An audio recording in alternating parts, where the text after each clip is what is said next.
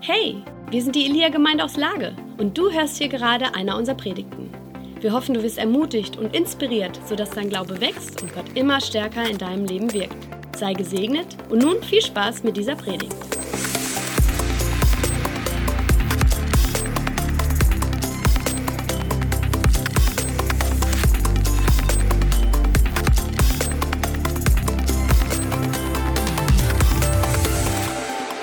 Euch nicht daran stören, dass wir irgendwelche Zettel auszufüllen haben, die vier Wochen ihre Gültigkeit haben. Habt ihr eigentlich gewusst, dass wir alle auch einen Zettel im Himmel haben, auf dem unsere Namen geschrieben stehen? Wessen Name steht da drauf? Und wie freut ihr euch drüber? Den Corona-Zettel, den können wir vergessen. Den braucht der Staat. Aber das, das ist ganz, ganz wichtig. Dass du weißt, dass dein Name im Buch des Lebens steht. Das ist das Aller, Allerwichtigste. Und wer sagt es dir, dass es so ist? Sein Zeugnis gibt Zeugnis, dass ich ein Sohn Gottes bin, eine Tochter Gottes bin. Ist das nicht herrlich? Ich, ich bin davon total begeistert, muss ich ganz ehrlich sagen. Ich bin jetzt schon einige Jahre Christ. Und ich weiß, dass ich damals Christ wurde, kamen so ein paar Leute auf mich zu und sagten, ja, schön, dass du so enthusiastisch bist, so begeistert bist und sowas. Lass mal so ein paar Jahre drauf auf dein Christsein und dann wirst du schon so daherplatschern und so immer langsamer werden. Er hatte Unrecht. Je länger ich mit Jesus unterwegs bin, desto mehr bin ich von ihm begeistert, Freunde. Ich weiß nicht, wie es dir geht, aber ich lebe meinen König. Deswegen sind wir heute hier. Wir wollen heute etwas sehen, etwas erleben, dass Menschen Ja zu diesem König sagen. Seid ihr dabei? Ich habe mir heute Morgen überlegt, ja, also das, was ich euch zu sagen habe, mir fiel da so ein blödes Wort ein. Das nennt sich im deutschen Sprachgebrauch gnadenlos ehrlich. Kennt ihr sowas? Ich würde das heute gerne ummünzen in ehrlich gnadenvoll. Denn das ist die Botschaft, die ich heute mitgebracht habe. Sie ist ehrlich, aber voller Gnade. Sie ist das, was dem Leben dient und nicht Leben absaugen soll. Es ist alltagstauglich. Es ist etwas, womit jeder Einzelne von uns was anfangen kann, von Montag bis Sonntag. Jeden Tag. Und das hat etwas mit dir und mir zu tun. Es hat etwas an Leben, an Kraft, was diese Welt dir nicht geben und bieten kann. Seid ihr dabei? Okay. Ich werde jetzt mal ein paar Sätze los. Und das ist schon ein bisschen, na, macht schon ein bisschen hier und da vielleicht Panik. Okay? Also entspannt euch, lehnt euch ein bisschen zurück, bleibt ganz locker. Das Wissen um einen Erlöser macht dich nicht zum Erlösten. Habt ihr einen Abend dazu? Das Wissen um einen Erlöser, dass es einen gibt, macht dich nicht zum Erlösten. Der nächste Satz. Wir sind nicht erlöst worden, um nicht in die Hölle zu kommen. Oh, jetzt wird es aber leiser. Ja doch, ich wollte aber da nicht hin. Ist auch wahr, ist richtig. Aber ich behaupte das mal trotzdem, wir sind nicht erlöst worden, um nicht in die Hölle zu kommen. Eieieiei. Der nächste Satz hat es auch in sich. Wir sind nicht erlöst worden, damit wir wissen, wie es nach dem Tod weitergeht.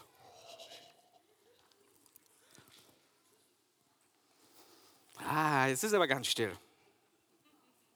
Wir sind auch nicht erlöst worden, damit wir unser Leben so weiterleben können wie bisher.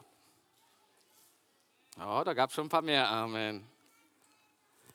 Wozu sind wir denn erlöst worden? Wir sind erlöst worden für eine Beziehung mit dem ewigen Gott. Und ich weiß nicht, was deine Motivation immer ist, warum du Glauben für dich proklamierst und ausrufst, aber immer ganz im Ernst. Wenn ich eines Tages im Himmel stehe und mir steht mein Erlöser gegenüber, wie komme ich ihm gegenübergetreten? Ich komme vielleicht so und sage, ja, danke Jesus, dass du für mich gestorben bist, war ganz nett von dir, ja. Ich habe zwar mein Leben nicht ganz so hingekriegt, wie du es hier vielleicht so und da gedacht hast, aber naja, ist halt so. Ich bin Mensch, du bist ja nicht. Und ähm, danke nochmals. Spricht das ungefähr dem, wie dein Herz tickt? Ich werde ihm in die Arme springen. Das habe ich mir vorgenommen. Der muss was aushalten. Versteht ihr, worum es geht? Es geht um eine Beziehung. Eine Beziehung, die nicht darauf basiert, danke, dass du mich errettet, danke, dass du mich erlöst hast, danke, dass du und ich eins sind. Ist eine ganz andere Tragweite, oder? Danke dafür, dass du von Montag bis Sonntag bei mir bist, dass du mein Ratgeber, mein Helfer, mein Tröster, mein Erlöser bist. Du bist alles für mich. Hm. Ihr seid noch nicht begeistert. Stell dir mal Folgendes vor. Du bist im Beginn, eine Beziehung einzugehen. Ich meine damit noch nicht mal Mann, Frau und heiraten und all sowas. Einfach mal auf freundschaftlicher Ebene, okay? Das kann jeder hier nachvollziehen. Du hast jemanden gefunden, wo du denkst, jo, ist sympathisch, ist nett. Und ihr lernt euch ein bisschen kennen und denkt, ja, man könnte sich öfter treffen. Nach einer gewissen Zeit stellst du aber fest, dass diese Person gar nicht so sehr an dir interessiert ist, sondern an deinem Status quo. Sie kommt jedes Mal so um die Ecke und sagt, kannst du mal, würdest du mal und passt dir das und pumpt euch auch ständig an. Was denkt ihr? Wie geht es euch dabei? Naja, ist halt so, ne? Ich denke, irgendwann fragen wir uns ernsthaft, ist er an meinen Mitteln interessiert oder ist er an mir interessiert? Nicht, dass die Mittel schade sind, aber will er was hören, wie es mir geht? Bewege ich auch sein Herz? Das bleibt hier und da aus. Kommt euch das bekannt vor? Und dann stellt ihr mal vor, ihr werdet erwischt, wie ihr beide zusammen da steht. Du in der Gemeinde und jemand guckt, hm, der hebt die Hände, keine Ahnung, was ist das? Und du siehst das, lässt die Hände sinken, lässt deinen ganzen Charme fallen und hast Angst, was andere über dich denken, weil du mit deinem Freund erwischt wurdest?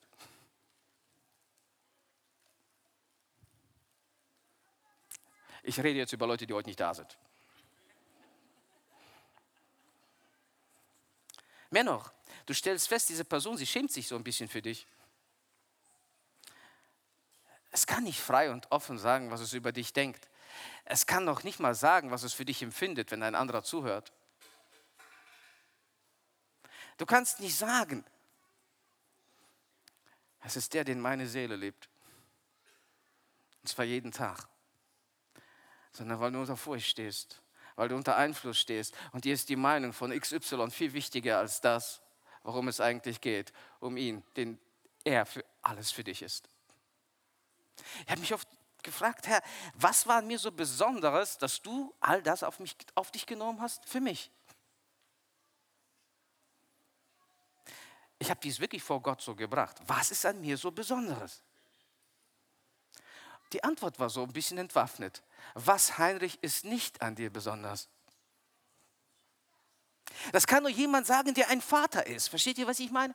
Das ist jemand, der sein Kind liebt, der jede Meile geht, der jeden Umweg nimmt, der alles auf sich nimmt, nur damit Beziehung möglich ist. Hm. Viele Menschen, die heute unterwegs sind, die lehnen den Glauben ja nicht ab aber sie lehnen das Zeugnis ab. Sie haben Angst davor, dadurch Nachteile zu bekommen. Sie haben Angst, was Menschen sagen werden und ob sie beruflich oder privat, im Freundeskreis, deswegen schief angesehen werden, in der Schule, auf Arbeit. Und ich weiß nicht, wie oft wir uns da wie Petrus verhalten, dass wir sagen, ich kenne diesen Mann nicht. Ich kenne diesen Erlöser nicht. Warum erzähle ich das zur Taufe? Weil die Taufe genau das Gegenteil davon ist. Die Taufe ist eine öffentliche Proklamation. Er ist mein Erlöser, er ist mein König, nicht der von irgendjemand und irgendwas. Es ist meiner. Ich mache mich damit eins. Ich habe keine Angst vor Hölle, ich habe keine Angst vor sonst irgendwas und wie es weitergeht. Ich habe eine Beziehung und diese Beziehung macht mich frei. Seid ihr noch da? Okay, okay, einige schon.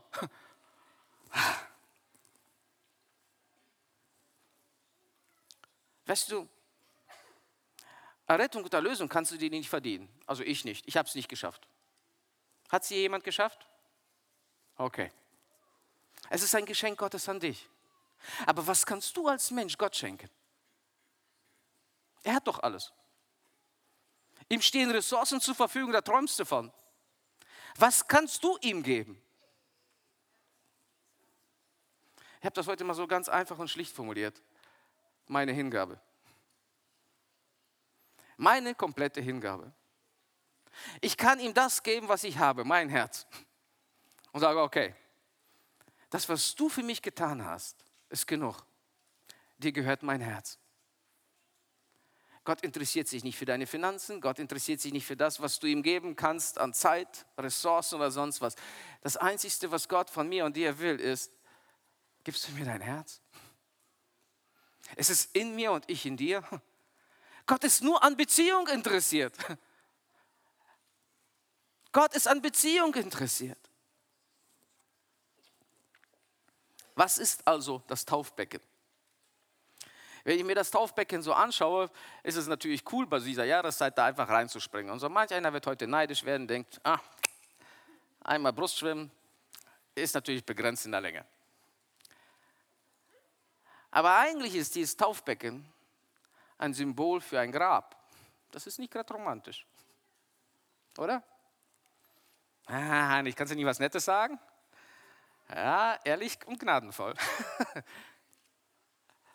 Es ist ein Grab. Und alle, die heute da hineinsteigen, zeigen der gesamten Welt, was in ihrem Herzen geschehen ist.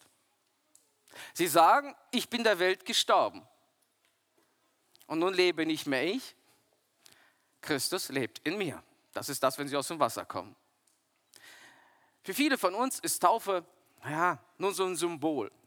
Für mich nicht. Ich komme aus einem Umfeld, wo das, was wir heute hier machen, mit dem Tod bestraft wurde. Ich kann mich an meine Kindheit erinnern, wo wir heimlich Taufe durchgeführt haben, in der Hoffnung, dass die Regierung das nicht mitbekommt. Es kam öfter vor, dass Pastoren drin ertränkt wurden, als Abschreckung. Und das kam auch sehr oft vor, dass Menschen, die gesagt haben, ich gehe da rein, mit echten Repressalien zu kämpfen hatten. Es ist heute in vielen Teilen der Welt auch noch so. Das ist nichts Neues. Aber wisst ihr, Freunde, all das war es wert. Warum steht die Hölle auf, wenn Menschen in dieses Becken wollen? Und ich bin mir heute auch sehr sicher, dass die Täuflinge heute auch ihre Nachts, ihre Anfechtungen und Kämpfe hatten. Warum steht die Hölle auf? Weil das stattfindet. Es ist das sichtbare Zeichen, wem ich gehöre. Es ist das sichtbare Zeichen, wem mein Herz gehört. Es ist das sichtbare Zeichen, dass nicht mehr ich, sondern er in mir. Und ihr könnt euch darauf verlassen. Die dämonische Welt wird heute toben und der Himmel jubeln.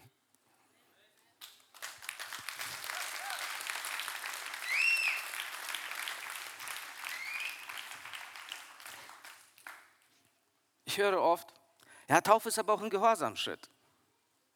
Ja, irgendwo schon. Aber wisst ihr, eigentlich ist es nicht nur ein Gehorsamschritt. Es ist viel mehr als das. Es ist nicht, ja, okay, ich habe zwar keinen Bock, aber ich mach's. Es ist ein, ich bin bereit, mein Leben zu lassen. Ich lasse es, Herr, weil ich es nur von dir empfangen möchte, nämlich das Echte, das, was bleibt, das Unveränderliche. Wisst ihr, dieses Leben ist ein Leben voll von Leidenschaft. Denn Gott liebt dich leidenschaftlich. Stell dir mal vor, du stehst ihm eines Tages gegenüber und er sagt, ach du, das wirst du nicht erleben. Wenn du in seiner Gegenwart da bist, da wird der Himmel jubeln. Wenn die Erde ruft, er geht, dann ruft der Himmel, er kommt. Das ist das Entscheidende. Nein, bitte. Wir sollten niemals aus Angst eine Entscheidung treffen, in dieses Becken zu steigen. Wir sollten es aus Hingabe, aus Liebe tun. Nur das überwindet die Welt. Nur das ist etwas, was bleibt. Freunde, Angst muss eines Tages gehen. Was bleibt? 1. Korinther 13. Die Liebe bleibt. Sie bleibt in alle Ewigkeit. Das ist eine wichtige Entscheidung, die wir für unser Leben zu treffen haben, die du für dich zu treffen hast. Kein Mensch kann es für dich übernehmen. Ich sage immer wieder, das ist wie pinkeln gehen. Kein Mensch kann es für dich übernehmen.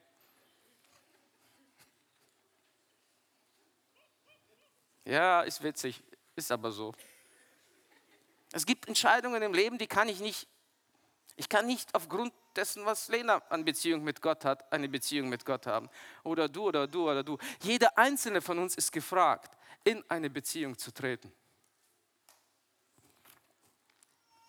Wisst ihr nicht, sagt Paulus in Römer 6, dass wir alle, die wir in Christus Jesus hineingetauft sind, in seinen Tod getauft sind? Wisst ihr nicht, dass ihr alle, die getauft seid, euch selbst nicht mehr lebt? Ihr seid hier mit eurem Leben am Ende. Wir sind also mit ihm begraben worden durch die Taufe in den Tod, damit, gleich wie Christus durch die Herrlichkeit des Vaters aus den Toten auferweckt worden ist, so auch wir in einem neuen Leben wandeln. Wie schaut das denn bitte schön aus? Was ist das neue Leben? Das neue Leben ist nicht 0815. Es ist nicht, ich habe die Sachen im Griff. Es ist nicht, ich gucke mal, was geht. Das neue Leben ist ein übernatürliches Leben. Wir leben dann im Glauben, nicht mehr im Schauen. Wir leben dann an den Erlöser, weil wir wissen, dass nur in ihm das Leben zu finden ist. Freunde, ich muss ehrlich sagen, ohne ihn möchte ich keinen einzigen Tag mehr. Es ändert meine Perspektive, wie ich auf Dinge schaue, wie ich die Werte dieses Lebens betrachte, wie ich Menschen sehe. Alles ändert es. Nichts bleibt, wie es ist. Wie du leidenschaftlich bleiben kannst, dass man dir nicht nachsagen kann, ey, in ein paar Jahren bist du ein kalter Frosch geworden. Nein, sondern dass du wirklich ein Mensch bist, der voller Feuer ist, voller Leidenschaft ist und das bis zum letzten Atemzug deines Lebens. Das geht nur aus Beziehung. Das geht nur aus Beziehung. Manch einer fragt sich jetzt vielleicht, aber du kennst meine persönlichen Nöte nicht. Du weißt nicht, wie es mir gerade jetzt geht. Das stimmt, das weiß ich nicht. Aber ich kenne einen, der es weiß. Und wenn du deine Belange ihm unterordnest, wird er sich um deine kümmern. Oder bist du erfolgreich damit, wie du gerade vorgehst? Ich weiß, das voll Geistes zu sein, das hat eine Konsequenz. Es hat eine Konsequenz, die dein Herz verändert. Und ich lade euch heute alle ein. Es ist nicht nur das, was mit den Täuflingen hier passiert. Es ist nicht nur das für die Leute, die heute hier ins Wasser steigen. Was ist mit dir? Was ist mit deiner Leidenschaft? Was ist mit deinem Eifer? Wenn wir in den Lobpreis gehen, mit vorgehaltenem ja, Corona, oder voll Leidenschaft an den, der alles für dich tat? Schämst du dich für deinen Herrn? Oder kannst ihn frei und offen bekennen, er ist mein König? So lebe nun nicht mehr ich. Christus lebt in mir. Und das ist das gewaltigste Zeugnis, was wir heute hier ablegen dürfen, wo ihr Zeugen davon sein könnt, wie Menschen in dieses Becken steigen und genau davon erzählen werden. Nun lebe nicht mehr ich, Christus lebt in mir und er ist Sieger, er ist König, er ist Herr, er ist mein Gott. Amen. Amen. Wir hoffen, du hast diese Predigt genossen und bist jetzt neu motiviert. Wenn du mehr über uns erfahren möchtest und Hunger nach mehr hast, dann komm doch einfach bei uns vorbei und erlebe es live. Ich hoffe, wir sehen uns. Mehr Infos über uns findest du unter elia-lippe.de.